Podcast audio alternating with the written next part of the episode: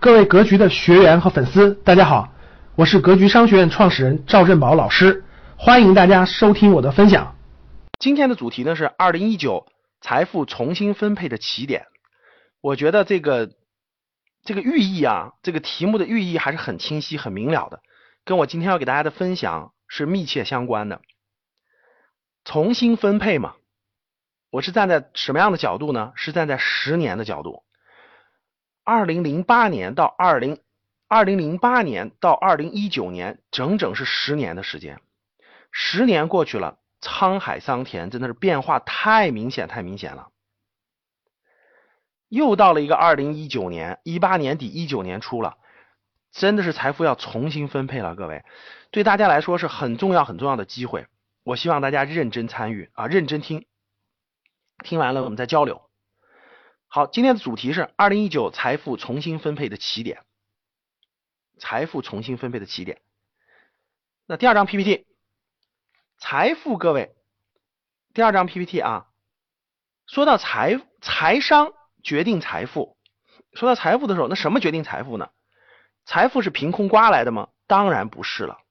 财商决定财富，你的财商决定你的财富。财富是由主业。与资产，财富是由主业和资产，财富是由主业和资产而给你带来的。大家一定要记住啊，财商决定财富，财富是由什么构成的？是由主业和资产两条腿走路给你带来的。财富是通过你的主业或者你的资产给你带来的。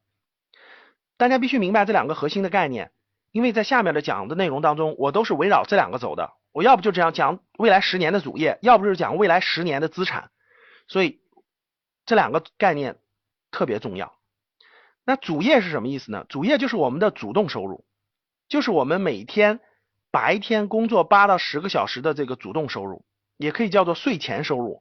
就晚上上床睡觉之前，我们所付出的时间、精力，所付出的所有的东西所换来的那部分，那是主业。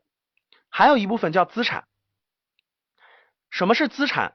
我在我的格局财商二零一九里面讲的非常非常清楚了。我通过借助《富爸爸穷爸爸》这本书把这个讲的非常清楚了。如果教室里还有人没有听过我那那个那堂课的话，你真的需要把这个内容听一下了啊，要不然的话，那是最基本最基本的基本功、基本概念啊，所以你一定要这个。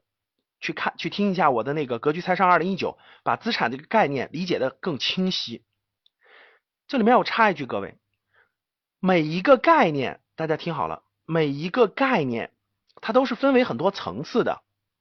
我举个例子，比如说我们说一个概念啊，比如说说趋势这个概念，那我问大家，小学生听听到这个词和中学生听到这个词和大学生听到这个词。它的概念，它的理解层次一样不一样？各位，大家回答我，一样不一样？举个例子，我我随便说一个“趋势”这个词，小学生、大中学生、大学生，有了十年工作经验的人，他们对这个词的理解一样不一样？说的没错，不一样。我通过这个例子就告诉大家，同样一个词，同样一个词语，各位，它的内涵。是很深刻的，不同层次的人对他的理解是完全不一样的。所以说，资产这个词，对于一个小学生、中学生、大学生、研究生，甚至是博士生，甚至是有工作经验十年的人，甚至是你放在马云眼中，我举个例子，各位，资产这个词放在马云和马化腾这样的人眼中，他的理解跟我们的理解是完全不一样的。所以大家记住我的一句话：一一个词语，就一个这个词文字。文字所能表达的这种意思，只能占到整个我们这个思想这个整个这个意思里面的不到三分之一的那个空间大小，有大量的内容是无法用这种单单调的语言所表达清楚的，无法用这种单调的语言所表达清楚的，所以当无法用这。这么单调的语言表达清楚的情况下，那理很多意思就需要这个词汇就有多层意思。我的概念就是一个词语它有多层多层意思，一二三四五六七八九十十层。比如说资产这种概念，如果在马云、马化腾、史玉柱这种人头脑当中，那他们理解就能理解到十层。那我们的普通人，那只能理解到二三层。如果是学习过经济、财经、金融等等更丰富经历的人，他可能能理解到五六层。所以理解的不同层次，决定了完全最后这个结果就是完全不一样的。这就是为什么同样一件事儿，不同人的看完看看完以后，他的这个理解层次也是不同的。所以呢，我这里面引出两个非常非常关键的财商的概念，跟各位的财富是密切相关的。一个叫做主业，一个叫做资产。这两个东西，你理解，你能理解到几层，决定了你的财富有几层。